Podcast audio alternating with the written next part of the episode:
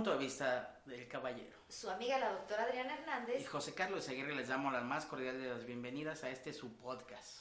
Bueno, pues estamos transmitiendo desde Guadalajara, Jalisco, México, para ustedes que nos acompañan fuera de nuestras fronteras y sobre todo, como siempre, con temas interesantes.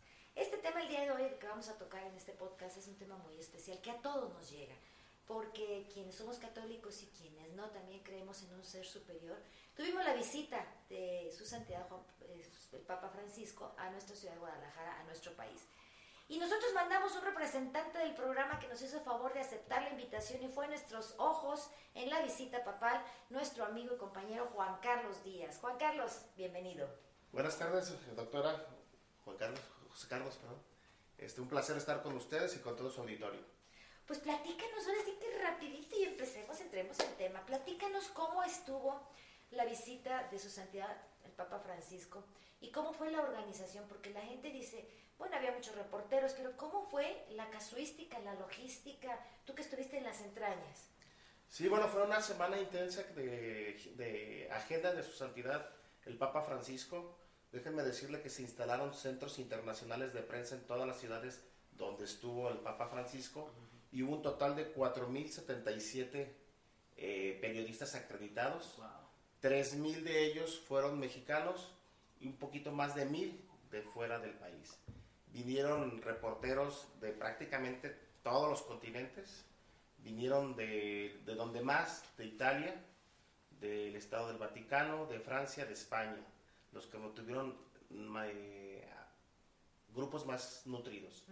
Pero hubo países, por ejemplo, que ni nos imaginábamos que pudieran estar presentes en México con esta cobertura de Turquía, de Taiwán, de Corea, de Marruecos, de Nigeria, que a veces sentimos que son países que a lo mejor no comulgan con nuestra religión y por el contrario sí tienen también ellos ya un amplio sector que va creciendo y bueno, hubo gente acreditada prácticamente de los cinco continentes. Entonces, estos se congregaron en centros internacionales de prensa, tanto en la Ciudad de México, como en Ecatepec, en Tuxtla Gutiérrez, en San Cristóbal de las Casas, en Morelia, Michoacán, en Ciudad Juárez, Chihuahua.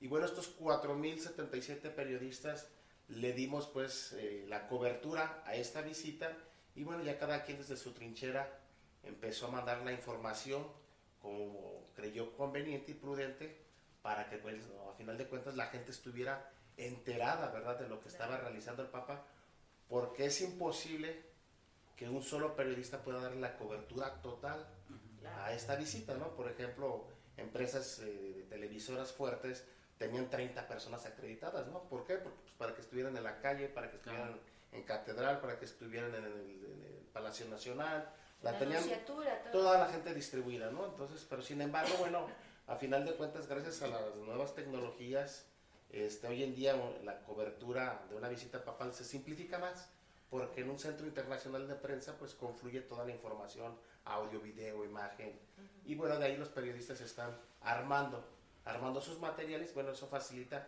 que la gente también esté enterada más oportunamente, ¿no? Bueno, y José Carlos, Juan Carlos, eh, desde mucho antes estuvo preparando, investigando, y tú creaste un suplemento especial previo a la visita de su santidad el Papa Francisco. Platícanos de esto y en base a qué o cómo se te ocurrió el primero de diciembre del año pasado se dio el anuncio oficial de que el Papa venía a México. Ese día yo dije, yo quiero conocer al Papa, por la afinidad que siento con la gente de Argentina. Y el Papa, al ser nacido en Buenos Aires, dije, yo lo quiero conocer. Pero luego dije, bueno, pues ¿cómo lo voy a conocer si ni dinero tengo?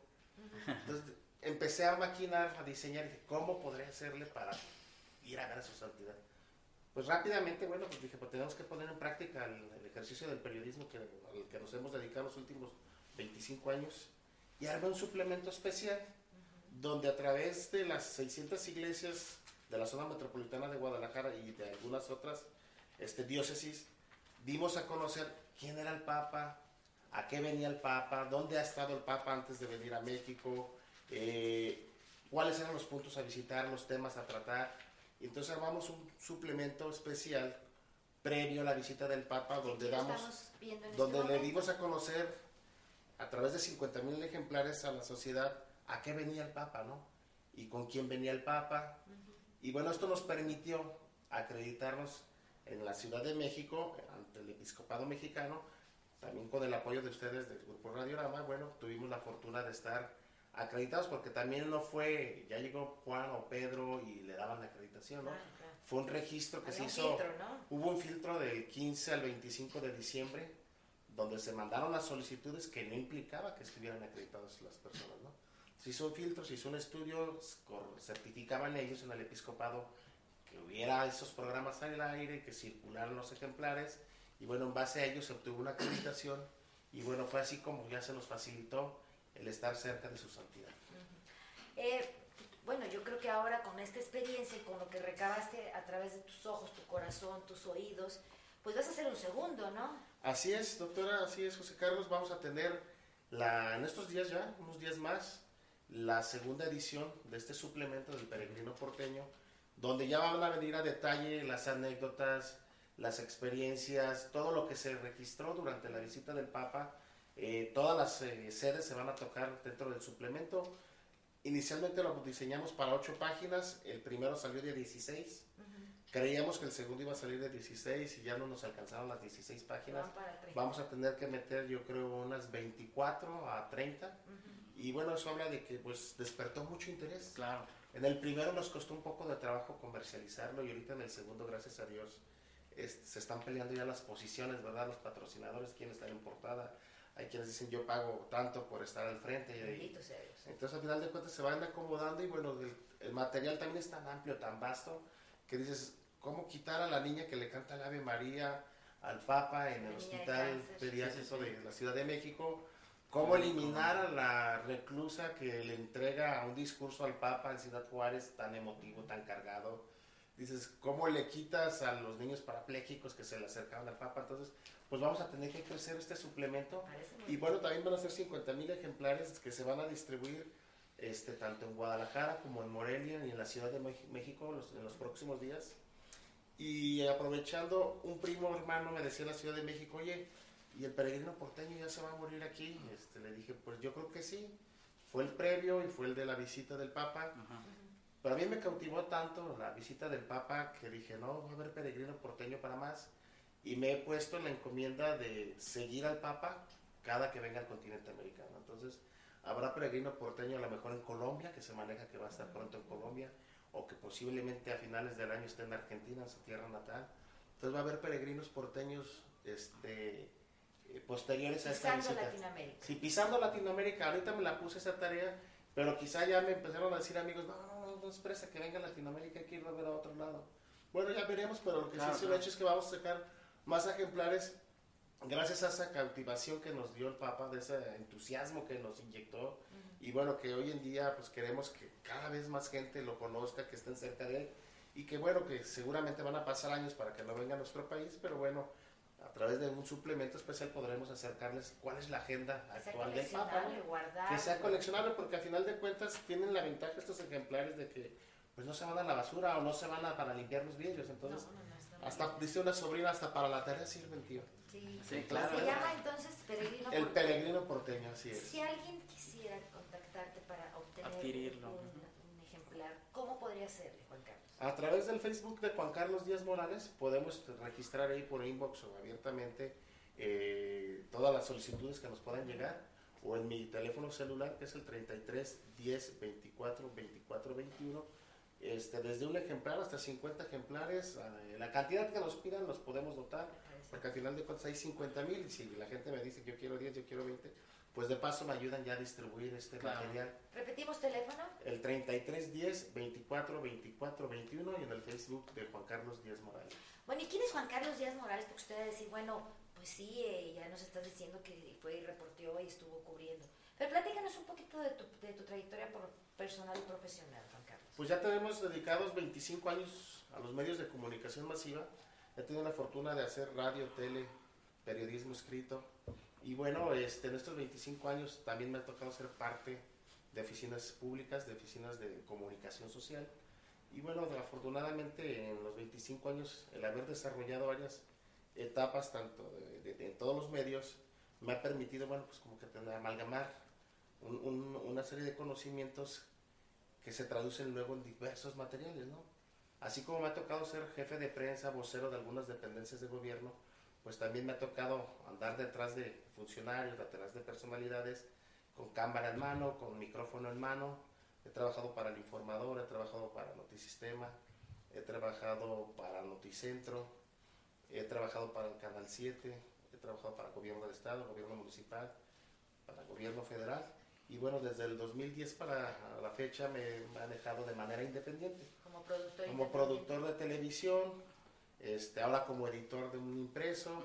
Y bueno, le vamos buscando porque al final de cuentas, este, trabajo hay, nada más hay que ser pues más creativos, ¿no? Me decía alguien, eres muy ingenioso, le dije, no, es que soy muy comelón. Y como Sí. como mucho, pues tengo que ingeniármelas para, para sacar la papa, ¿no? Claro, claro. Bueno, pues volviendo ahora sí ya que te ubicaron y quién eres, regresando. ¿Cuándo te fuiste tú y cómo fue tu primer punto? Y platícanos paso a paso, un condensado de lo que fue la visita de papá aquí a, a México. El Papa arribó el día viernes 12, pero yo estuve un día antes de la Ciudad de México para recoger la acredita- acreditación. Eh, eran filas interminables de cientos afuera de un edificio en Paseo de la Reforma 180 donde acudimos por la tan ansiada acreditación. Veíamos caras felices, veíamos caras largas, veíamos caras llorando. Gente que incluso me tocó ver un periodista de España que no salió acreditado y que decía, pero ya hice el traslado, yo mandé mis documentos, no quedó registrado, hubo un error. Pero eran muy tajantes, o sea, no, es no. Bueno, ya esa gente terminaba ingeniándoselas por, ya estaban en el país, tenían que cubrir de alguna manera, ¿no? claro. Pero afortunadamente los más sí salimos afortunados, ya salíamos con la acreditación. Y bueno, ya ¿Es eso una credencial que les daban? una credencial que ah, no, no la traigo ahorita en la mano para ver si en un corte la podemos eh, presentar. Eh, esta credencial nos permitía entrar a todos los centros de prensa que se habilitaron. Cada ciudad sede donde estuvo el Papa tenía un hotel o un centro de convenciones donde se concentraba la prensa, donde se acudía. Y ese era como el facilitador para tener acceso a la información. Y también a las, la tecnología, ¿no? Sí, Los se habilitaron. eh, yo estuve en el centro de la Ciudad de México, en un hotel de ahí de, de- de Polanco, donde había 100 áreas de trabajo, 100 computadoras, monitores, eh, cabinas de, de radio, mesas de trabajo, eh, donde mm, se concentraban fotos, videos de toda la cobertura, porque al final de cuentas, bueno, el Papa viene con un staff propio, ¿verdad? Con un pool de prensa que ese sí entra a todos lados, Ujú. no sueltan al Papa, van detrás de él, son la sombra. Bueno, y se permite eh, de primera mano que nos estén alimentando a los que estuvimos acreditados, ¿no? Entonces, ya con esa acreditación, por las tardes empezaron a hacer los sorteos de la prensa que iba a cubrir la visita del Papa. Por ejemplo, en la primera tarde del día 12 seleccionaron a 280 reporteros para trasladarlos al Aeropuerto Internacional de la Ciudad de México y dar la bienvenida al Papa. Entonces ya más tarde se hace el sorteo para los que iban a cubrir temprano la, vi- la visita oficial en Palacio Nacional y luego el recorrido que iba a hacer su santidad en catedral y la misa que se iba a celebrar con la cúpula eclesiástica. Entonces cada, cada actividad que realizaba el Papa era sorteada para que de alguna manera le permitiera a esos 4.000 poder hacer testigos de un evento de manera muy oportuna, puntual y muy con mucha proximidad. Porque los que salían sorteados para una cobertura ya no vuelven a salir Claro, para que fuera parejo y todo. para que fuera parejo. Entonces, era un tronar de dedos que decían, yo quiero que me toque en la villa, yo quiero que me toque en la basílica, yo quiero que me toque en catedral. Claro. Y bueno, a final de cuentas, sabíamos que nos iba a tocar, pero no sabíamos dónde. ¿no? A final de cuentas, yo tuve la fortuna de salir sorteado, por ejemplo, en la ciudad de Morelia, en el encuentro con jóvenes, ahí fui sorteado. Y ya por mi cuenta, bueno, yo me las ingenié para poder acceder también a otros puntos, como fue en Palacio Nacional, pude estar afuera de Palacio Nacional y pude estar en Catedral, porque yo ahí me las ingenié, ¿no? Ya fue por cuenta propia de con el riesgo de si entro o no entro. Claro. Y pues afortunadamente el de arriba sabe que andábamos trabajando para bien y pues nos habilitaron los, los caminos. ¿no? Y fue así la, la mecánica y la dinámica como se fue dando la cobertura de la visita del Papa. Y bueno, pues eh, conforme avanzaban los días, era pues como que más entusiasmo de todo mundo de querer cubrir. Cabe señalar que de esos 4.077 periodistas acreditados, el 80% manifestó en una pequeña encuesta que no eran católicos. La mayoría, el 80% de- se pronunció que no eran católicos. Sin embargo, se entusiasmaban más que los católicos, porque al final de cuentas, cada de- destello del Papa, cada pronunciamiento lo festejaban, lo Cada festinaban, este, cada gesto del Papa lo, lo hacían grande, ¿no? Entonces de repente yo decía, y eso que no son católicos, ¿no?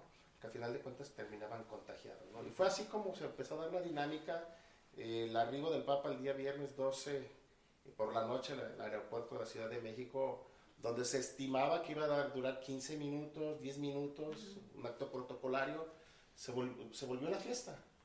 Se volvió una fiesta, lo recibe el presidente de la República, Su eh, esposa. su esposa, el gabinete, el gabinete ampliado, este, la cúpula eclesiástica, pero luego tanta gente que se, que se trasladó al, al aeropuerto tuvo la fortuna, bueno, de, de empezar una fiesta ahí en pleno aeropuerto, porque hubo presentación de grupos folclóricos, de Mariachi. mariachis. Ah, El Papa desde ahí, desde ahí empezó a nutrirse de esa calidez humana que tiene el mexicano y lo que se preveía que iba a ser de minutos se prolongó, se prolongó y el Papa platicaba con los niños eh, de los eh, grupos folclóricos, con la gente, se involucró de tal manera que esa cobertura duró casi una hora y no tenía para cuándo, ¿verdad? Entonces decían, ya desde ahorita el Papa está rompiendo esquemas, está rompiendo el protocolo, ¿verdad?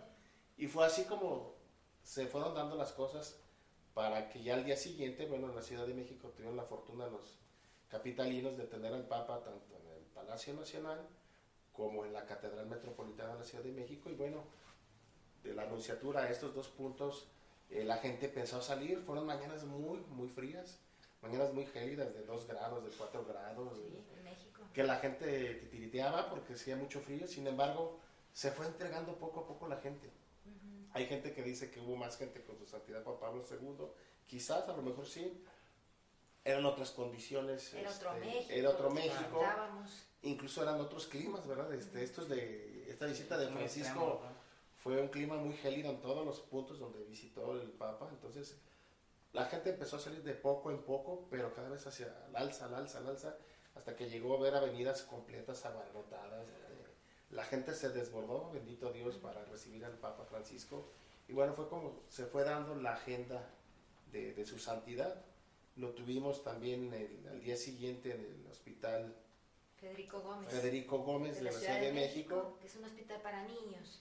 donde bueno, ahí los que tuvieron la fortuna de estar adentro se llevan la sorpresa cuando una niña de 15 años, Alexa Garduño, si mal no recuerdo su nombre, de 15 años le canta el Ave María de una manera tan espléndida que el Papa le da tiempo necesario para que lo desarrolle y se vuelve la nota que le empieza a dar la vuelta al mundo, ¿no? Una niña de 15 años con cáncer cantándole al Papa el Ave María. A capela. A capela, en silla de ruedas. sensacional, sí. Esa nota en cuestión de, de minutos ya estaba dándole la vuelta al mundo, ¿no? Sí, sí, sí, ya está en Eh, Facebook, en todas las redes sociales. Y bueno, el Papa empieza a hacer sus recorridos a través de la Ciudad de México y empieza a romper esos protocolos que decían no tarda y no tarda. no, había hasta apuestas entre los periodistas de en este recorrido va a pasar algo. Y dicho y hecho, en un traslado se para y se baja a la colonia Extremadura a saludar a un grupo de monjas, Ah, Sí, sí. cómo no, ahí a salen un grupo de religiosas. Y, y- y bueno, ahí pone al, al Estado Mayor Presidencial, a la Guardia Suiza ¿no? también En apuros. ¿no? Porque bueno, no... Sí, no, Cuando- hay mucha proximidad y Cuando se programan ocurrir, las visitas, dicen, bueno, sí, en un perímetro de tantos metros se despliega un grupo de seguridad, pero hacia el azar, donde dice el Papa, aquí, aquí se detienen, Ujú. sí ponen en un santiamén a, a la gente de- que lo cuida, pero bueno, al final de cuentas el Papa está bien protegido por el Claro, ¿no? pues Entonces, mismo lo sí, pero no, no hay que olvidar que también existe locura en algunas personas. lamentablemente sí. Recordaremos el ataque aquel que tuvo el Papa Juan Pablo, sí. San Juan Pablo II con aquel turco, que después le da el perdón, va y lo visita a la, a la Sí. celda y le perdona. Pero bueno, afortunadamente en este caso, y esperemos en Dios que nunca ocurra nuevamente, nunca más. Eh, dentro de las experiencias que tú me dices, esa de las monjitas, otra también que hubo que parece ser que estuvo muy cercano a los niños. Hubo un evento, no recuerdo tú, Juan Carlos, eh, creo que está en un auditorio, no sé si en Morelia, donde un niño se lo acercan y prácticamente se lo suben en vilo con todo y la silla de ruedas a la plataforma donde él estaba dando la misa.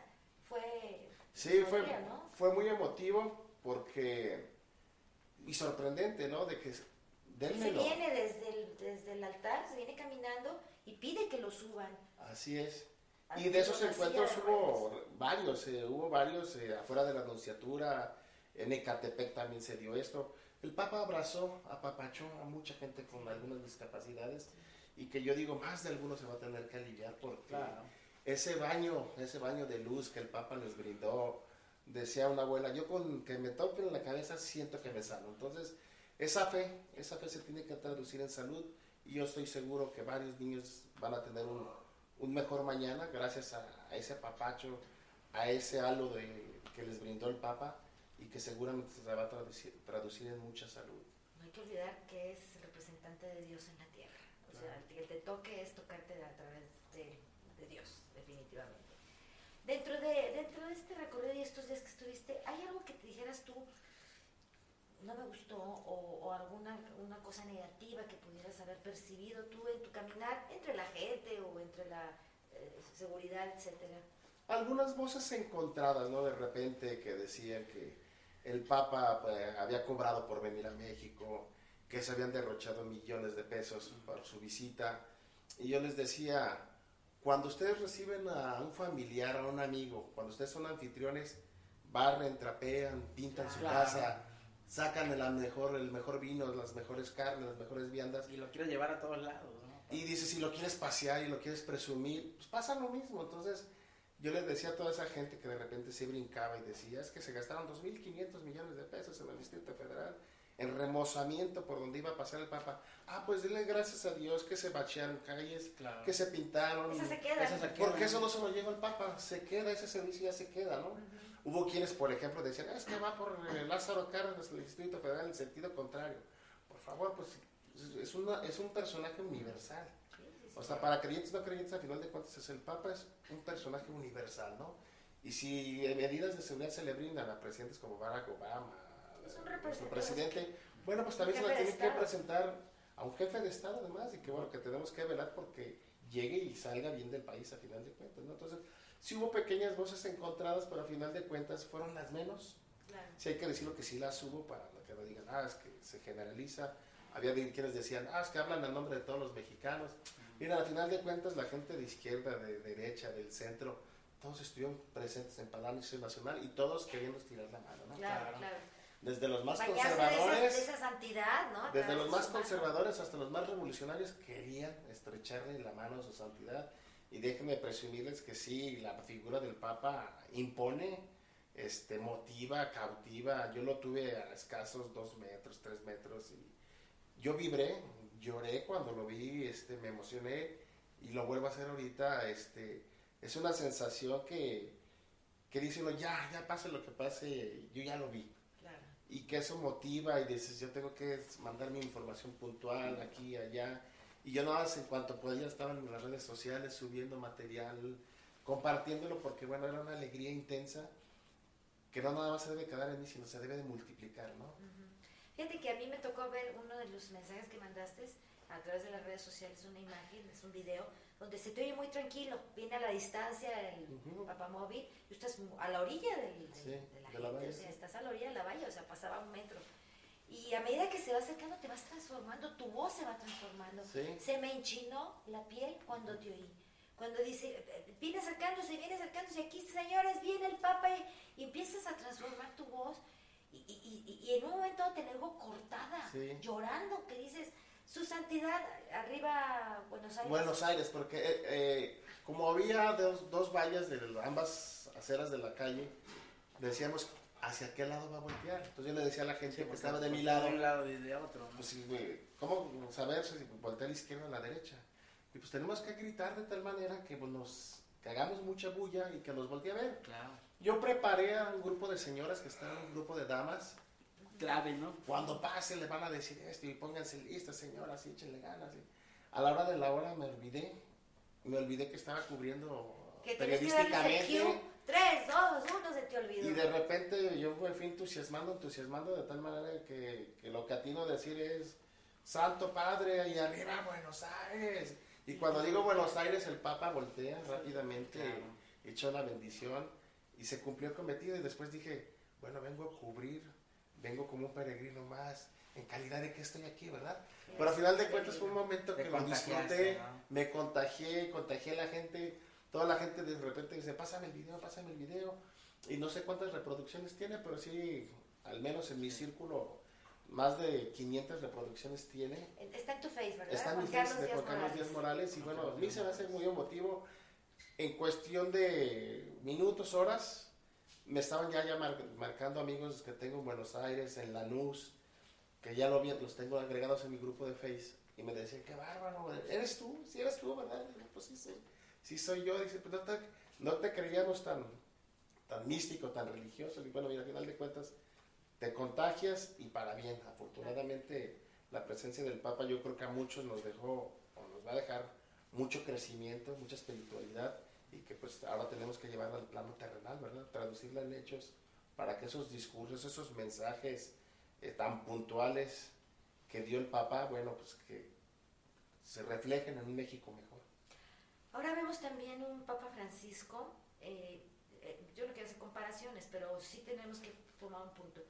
Eh, San Juan Pablo II, cuando viene a México, la primer viaje que él hace, está hablando más de 30 años, eh, pues en- venía desconocido, no conocíamos nosotros quién era, o sí lo conocíamos, pero no, era la primera vez que nos visitaba una, re- una, una personaje. Estuvo desairado, y a medida que fue pasando el tiempo, empezó la gente a conocerlo y empezó a crecer su carisma. Con mensajes muy conservadores, muy medidos. Ahora vemos a un papa, a su santidad, el Papa Francisco, eh, más terrenal. Como Juan Pablo era como más místico, mm, aunque podías alcanzarlo, como que todavía lo veías eh, en, en lo, en lo místico. Y ahora vemos al Papa eh, Francisco terrenal, humano, real. ¿Cómo lo sientes tú y cómo lo percibiste? Con palabras muy a bajo nivel, a bajo perfil, ¿no? Terrenal. Hay otro aspecto que se combina, se conjuga con lo que usted acaba de decir, doctora, además de lo que ya mencionó, con un papa latinoamericano, Claro, con un papa de habla hispana, que eso facilitó claro. que pudiera entrar con los discursos en todos los rubros, porque utilizó términos de échale ganas, que es muy, muy dada, son palabras coloquiales muy de México, no, no les estoy sobando el lomo, frases muy coloquiales que cualquiera las va a entender, ¿no? Entonces tuvimos esa ventaja, un papa más terrenal, con, la, con el mismo idioma, entonces eso facilitó que hubiera una conjugación de, de- de todo y que pudiera entrar el mensaje más rápido para todos, ¿no? Este, porque cabe señalar que todo fue este, muy puntual a la iglesia, al clero, al gobierno del Estado, al gobierno de la República, a empresarios, a reos, a todo el mundo le llegó. A todo el mundo le llegó y donde hubo que jalar orejas, las jaló sin verse agresivo, sin verse duro. Fue muy sutil, con pinceladas de mucha sutileza, digo yo, le dio a todos como una barnizada de lo que está pasando, ¿no? Una sacudidita. Una sacudida, yo digo que viene a dar una sacudida de Sutil, pero valores, ¿no? Porque todos presumimos, este, de- me he formado en estos valores y me han inculcado estos valores, pero yo creo que si somos, somos honestos, muchos de esos valores estaban hasta empolvados, ¿no? Claro. Anquilosados, y ahora el Papa viene y nos sacude y dice, desde el primer eh, señalamiento que hace, donde dice, no quiero príncipes en la iglesia, Claro. quiero obispos al servicio del- de la, de la Aparte que salgan, salgan de la iglesia, ¿no? que salgan de la iglesia, ¿no? quiero una iglesia transparente, no que transite en la oscuridad. Entonces desde ahí dicen, bueno, qué bueno, pues todo el mundo esperábamos que vinieran y le jalaran las orejas a Peña Nieto, que le jalaran al, al Poder Ejecutivo, no. El Papa empezó así que por el, cual- el buen juez por su casa empieza y empezó a dar jalones desde la iglesia y posteriormente con grupo que se acercaba, grupo que también le daba su llegue, valga la expresión, ¿no? Bendito San, el Papa Francisco que estuvo en nuestras tierras. Vamos a ir a un corte y regresamos ya para finalizar y sobre todo que me platiques acerca de estos discursos y también cómo los percibía la gente, porque hubo, como tú dices, jaladas de oreja para todo mundo. Y también eh, nosotros como sociedad y nosotros como cristianos, como católicos, eh, ¿qué nos toca? ¿no? Definitivamente. Vamos a un corte, pero regresamos.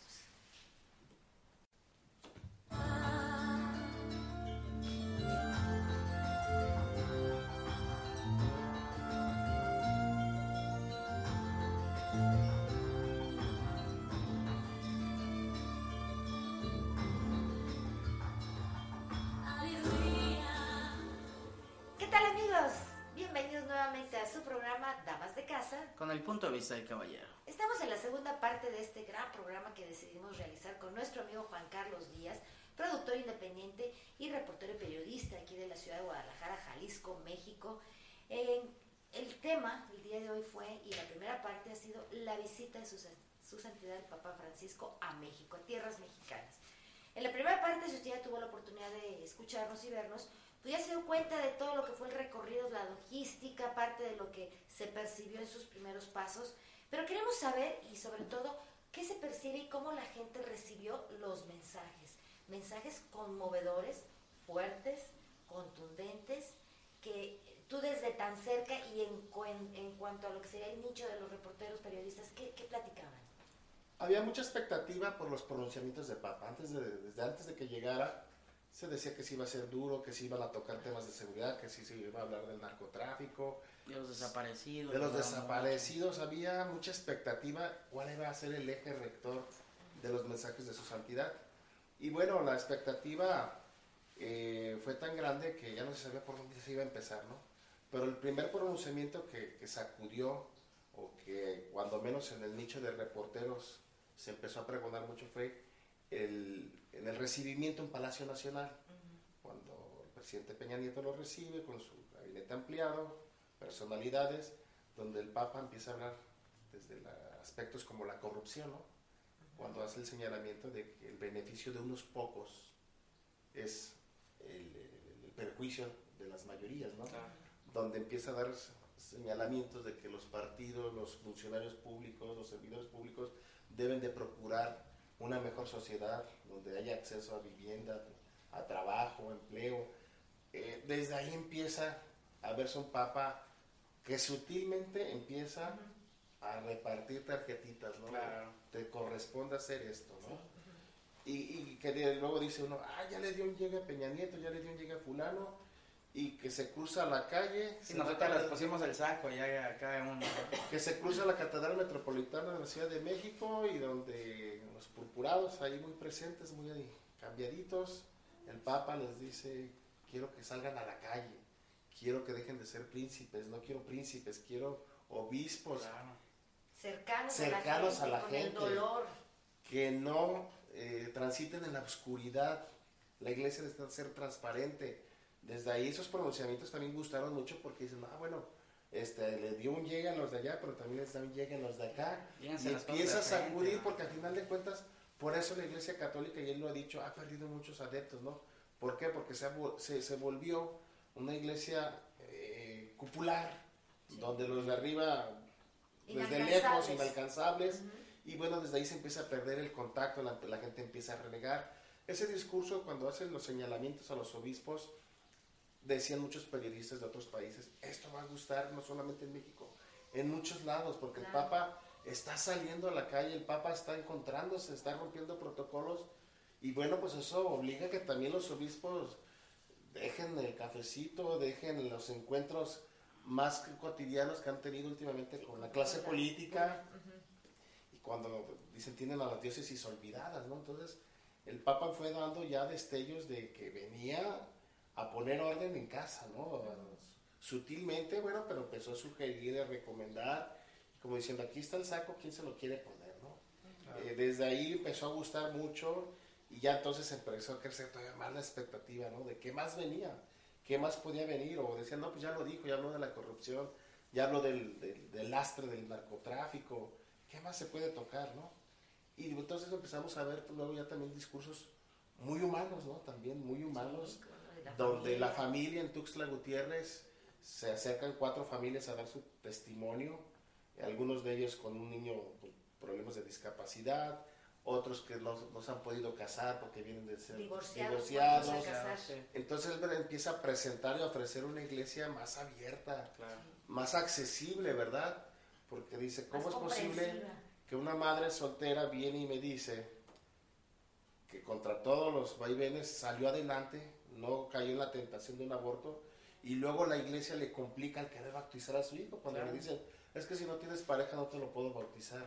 Entonces ya tuvo el valor de no abortar, tuvo el valor de criar a este niño y ahora la iglesia le pone un, muro, no, dice, vamos tumbando esos muros, ¿no? Entonces empieza a ofrecer una nueva iglesia, ¿verdad? Una iglesia más cercana, como la que él quiere, la que él quiere pregonar. Y qué bueno que de alguna manera, yo supongo que también en algunos sectores, en algunas diócesis, yo hay reticencia hasta cierto punto de decir, ¿cómo nos vamos a abrir tan rápido? Sí, las conservadoras, ¿no? Pero al final de Sí, cuentas, sí. bueno, estos señalamientos se van a tener que traducir. También porque- religiosos, ¿verdad? Perdón, también hay religiosos conservadores todavía. Claro, sí, sí, claro. bastantes. Y Sí, son los que- más a los Y son más- los que más, y aparte han atacado mucho a- al Papa, de cierta manera. Y luego donde reivindica al, al obispo Samuel en Chiapas, donde por muchos años fue muy castigado, Muy perseguido. muy atacado. perseguido, muy atacado, y, y- y que murió en, eh, relegado y que el Papa se quiere visitar su tumba, ¿no? Entonces, esos contrastes, es decir, China, alguien que teníamos relegado, ahora lo tenemos en los primeros planos. Bueno, pues así fue el Papa, ¿no? Así fue dando esos es, pronunciamientos y esos este, posicionamientos que nos permiten ver una iglesia más esperanzadora, más cercana, más, más de pueblo, ¿no? Entonces esos eh, señalamientos vinieron muy oportunos y muy a la medida de lo que está pasando en nuestro país, ¿no? Ahora, Juan Carlos eh, Díaz, para ver un poquito, y sobre todo porque tú estuviste investigando pues mucho tiempo antes, lo conoces desde no de ahorita, sino toda su trayectoria a través de la investigación. Eh, yo no, yo no, me- no escuché, o a lo mejor no tuve la oportunidad, eh, ¿qué pronunciamiento era, se, se presentaba ante la mujer dentro de la iglesia? Las famosas, los famosos diáconos y también las etnias indígenas que estaban ya representadas a través de, de los mismos eh, líderes de- de indígenas, donde ellos podían oficiar misa. Eh, ¿Se pronunció algo o esto no se tocó? No, no se abordó como, como se esperaba, pero bueno, el encuentro que tuvo ahí en Tuxtla Gutiérrez, en San Cristóbal de las Casas, con más de 5.000 etnias, no solamente de México, venían de, de- de- de Centroamérica, de Guatemala, de algunos otros países. Bueno, vino a darle también un aire, un respiro a esos grupos étnicos que siempre han estado marginados, olvidados, y donde, bueno, el Papa hace algunos pronunciamientos incluso en sus dialectos, y que la gente le empiezan a decir eh, el tata, ¿no? Y que le empiezan a nombrar en sus dialectos como alguien muy cercano. O sea, fueron cuestión de minutos donde la gente que anteriormente nunca había tenido un encuentro, a lo mejor eclesiástico, de lo, lo compra, lo compra rápidamente y afortunadamente gracias a esa sencillez, a esa humildad que le caracterizó. Yo no vi a un papa cansado, yo vi siempre a un papa dispuesto, disponible, Sí, no, Entregado, agotado sonriente. No se veía. eh, decíamos, ¿cómo es posible que alguien casi de 80 años traiga esa energía, verdad? Sí, Porque muchos podrán decir, ay, sí, lo movió en helicóptero, lo movió en avión. Todo eso desgasta. sí, por Yo ya puedo hablar, pero yo antier que llegué de- de- después de este peregrinar, llegué con tos, llegué con gripa, llegué todo Afónico. soleado, afónico. ¿Por qué? Porque la calle enferma al final de cuentas, ¿no? Y yo, al Papa, lo- mi admiración, porque es madrugar, es levantarte, cumplir con una agenda, con un protocolo, este, entrevistas con todo el mundo, porque al final de cuentas se ve mucho en tele las actividades, pero también el Papa desarrolló actividades privadas, ¿no?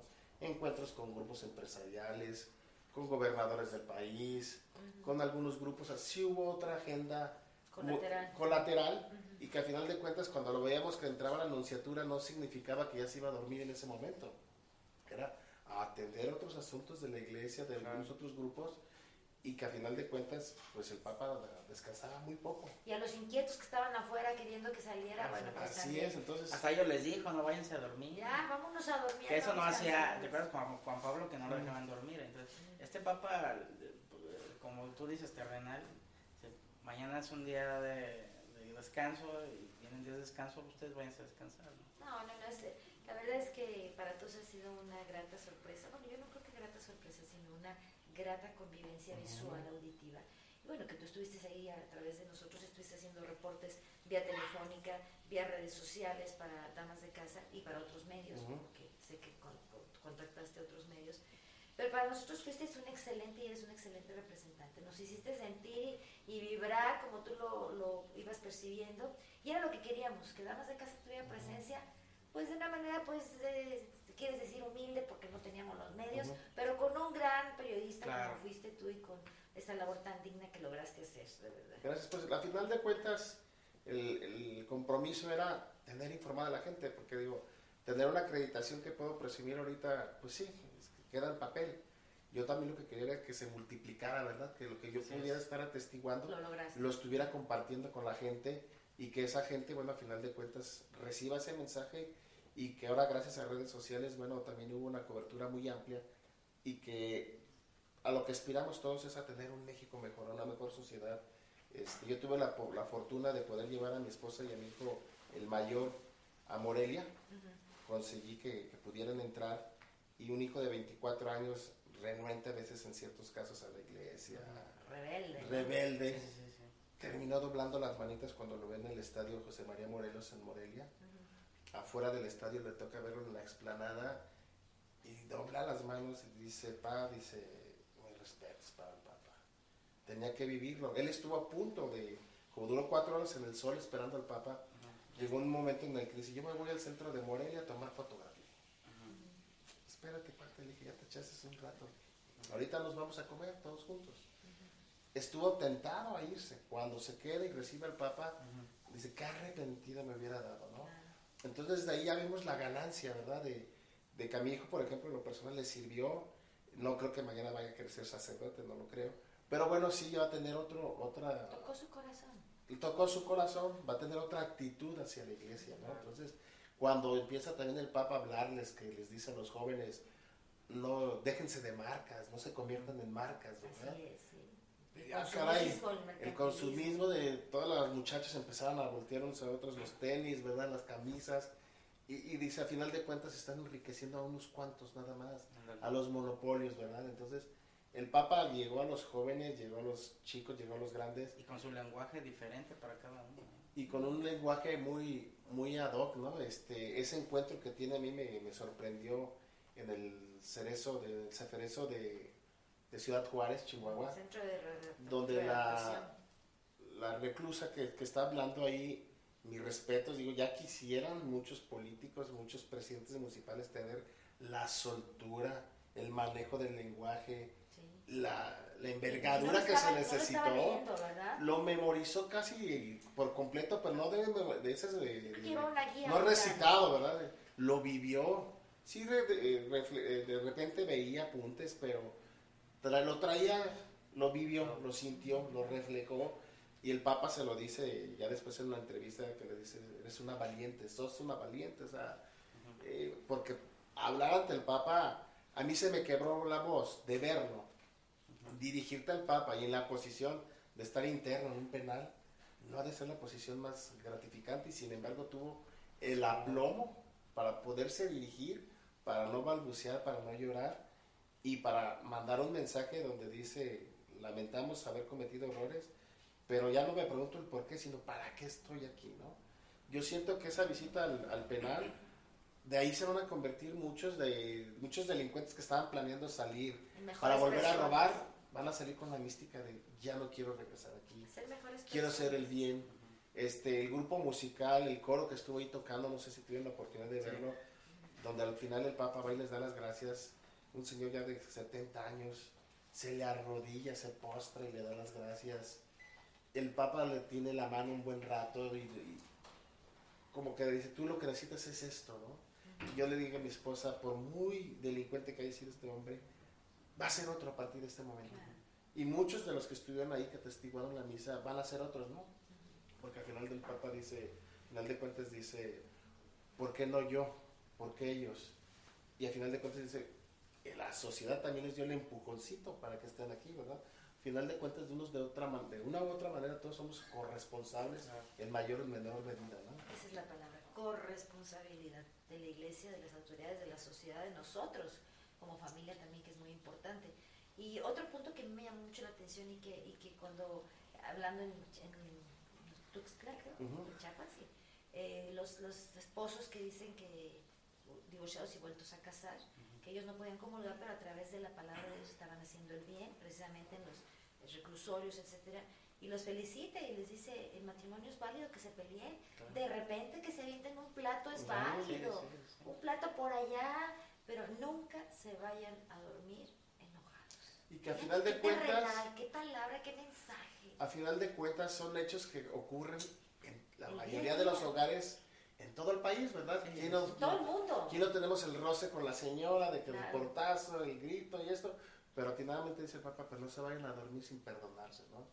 Y yo creo que eso, esos mensajes tan coloquiales, tan directos, pues tienen que seducirnos a los que estamos en matrimonio, porque de lo contrario, pues entonces sería muy inútil la visita del Papa, ¿verdad? Si no lo traducimos y no lo llevamos a, nuestros hogares. Como decía, hay que hacerlo viral, hay que compartir todo lo que vivimos, tanto en imágenes como en experiencias, y de boca a boca, que es la mejor publicidad. Fíjate que, fíjate que ahorita que, que ya no está el Papa, ojalá y que se haya sembrado lo que todos esperamos, ¿no? Un cambio en cada una de las gentes. Y que no sea nada más el boom de haber tenido aquí a, su santidad. Y que nos olvidemos de todo lo que nos dejó de tarea, porque dejó tarea, dejó, ¿eh? dejó, mucha tarea y, y, ya la empezamos a hacer algunos. Yo, por ejemplo, pongo un caso muy concreto. Yo tengo siete hermanos, de los cuales, como en todas familias amplias, hay grupitos que hacemos de tres, de cuatro, que nos... por, por las edades, por los perfiles, este, convivimos más, ¿no?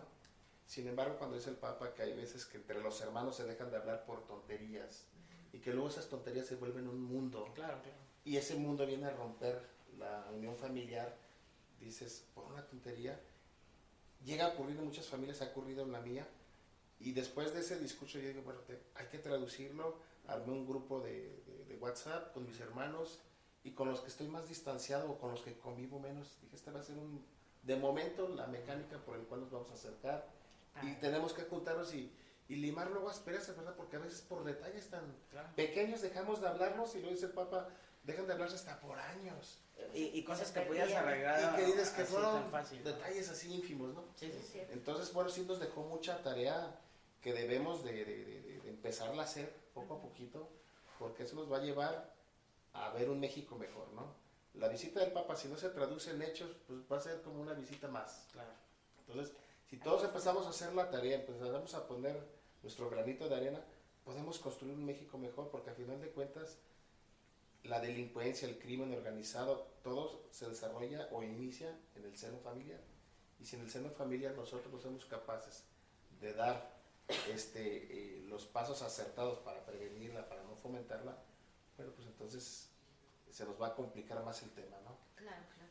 Juan Carlos, ¿qué, ¿qué, percibiste? ¿Había muchos jóvenes o había diferentes grupos? ¿Cuál prevaleció más? ¿Los adultos mayores, los jóvenes? ¿Qué, qué percibías? O, era muy parejo? Yo creo que fue, fue como que una combinación de todo, ¿no? O sea, de repente yo veía grupos de señoras adultas, damitas adultas, luego de repente veía camiones de jóvenes, luego este, adultos, muchos niños. Yo creo que fue con una combinación de todo. Por ejemplo, en Morelia sí se destacó porque ahí se congregaron dentro del estadio al menos unos 30 mil jóvenes provenientes de 93 diócesis del país. Venían de todo el país. Pero afuera en la explanada había un tanto mayor porque no todos pudieron entrar. Eso ya no se vio. Afuera del estadio había más gente que dentro del estadio. y, y, gente que no tenía en qué resguardar, resguardarse porque todo estaba en intemperie. Entonces, un solazo, cuatro y media de la tarde que llega el Papa ahí, hasta las seis, siete, la gente no se movió. Y ahí al menos había 50 mil jóvenes.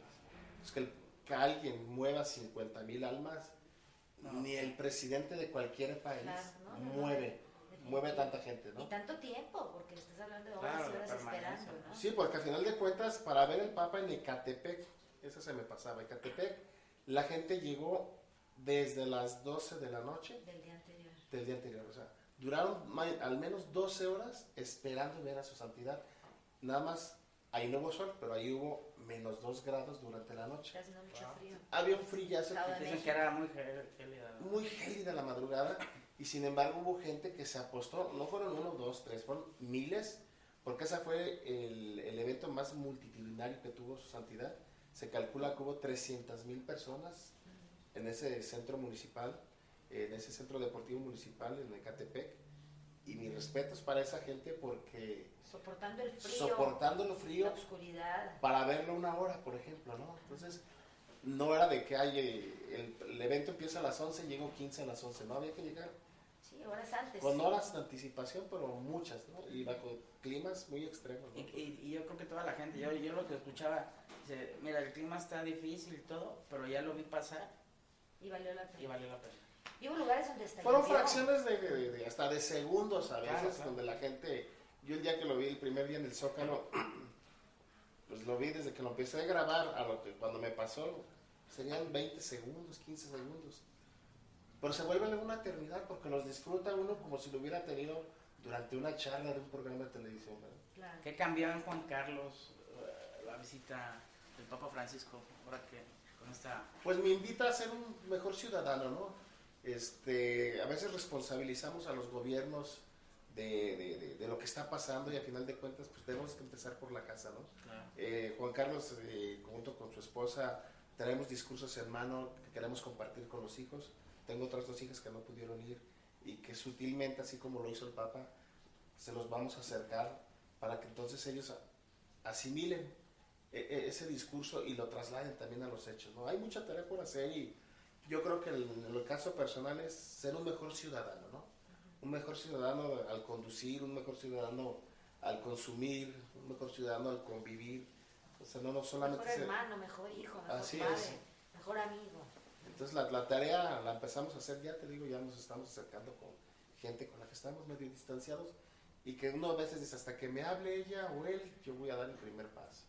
No, va a ser al revés. Juan Carlos va a salir a encontrarse con esos hermanos que a lo mejor tenían un poco distanciados, los va a frecuentar, si ellos aceptan que bueno, si no el paso lo tengo que dar para yo también sentirme mejor y que la visita del Papa pues tenga, tenga un resultado positivo en la sociedad. Bueno, antes de terminar este podcast yo quisiera que nos platicaras porque a lo mejor las personas quieren saber acerca de este suplemento que tú hiciste. Este ya lo entregaste, ya es difícil que lo adquieran. El primero, que fue previo a la visita de su santidad. El primero sí ya es difícil, quedan algunos cuantos ejemplares, me deben de quedar 100 a lo mucho.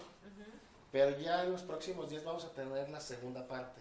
De esas van a ser 50 mil que vamos a distribuir principalmente en las iglesias, en, las 600 iglesias de la zona metropolitana, en algunos puntos este, de, de la ciudad, en algunas plazas pero bueno, yo me comprometo a dejar un buen número de ejemplares para el programa. Me parece muy Para que todas las llamadas que entren puedan tener, que puedan acceder al suplemento porque se va a volver de colección porque si este nos, no, nos, eh, no nos fue suficiente para distribuirlo, el otro todavía va a tener más demanda porque va a tener toda la crónica, toda la agenda que tuvo el Papa en México y créanme lo que pues está para, van a estar para leerse y estarse guardarlos y consultando, ¿verdad? Y, porque no sabemos cuándo regrese el Papa, ¿no? ¿Y tú lo, titulaste?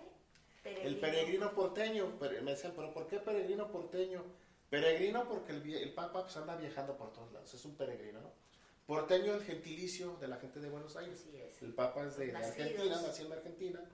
Entonces a la gente de, de Buenos Aires le dice el porteño y fue una conjugación del peregrino porteño. Y luego alguien más, un compadre, me dice, hay que ponerle el papa que vino del sur, como es el lugar. Así es. Entonces, para sentirlo todavía más cercano, ¿no? Más de nuestro continente. Entonces, pues va a haber muchos ejemplares a partir de unos días más. Y a través del programa de ustedes, José Carlos, doctor Adriana, vamos a tener un stock suficiente para que nos puedan compartir y que nos ayuden a multiplicar el mensaje de su santidad el Papa Francisco.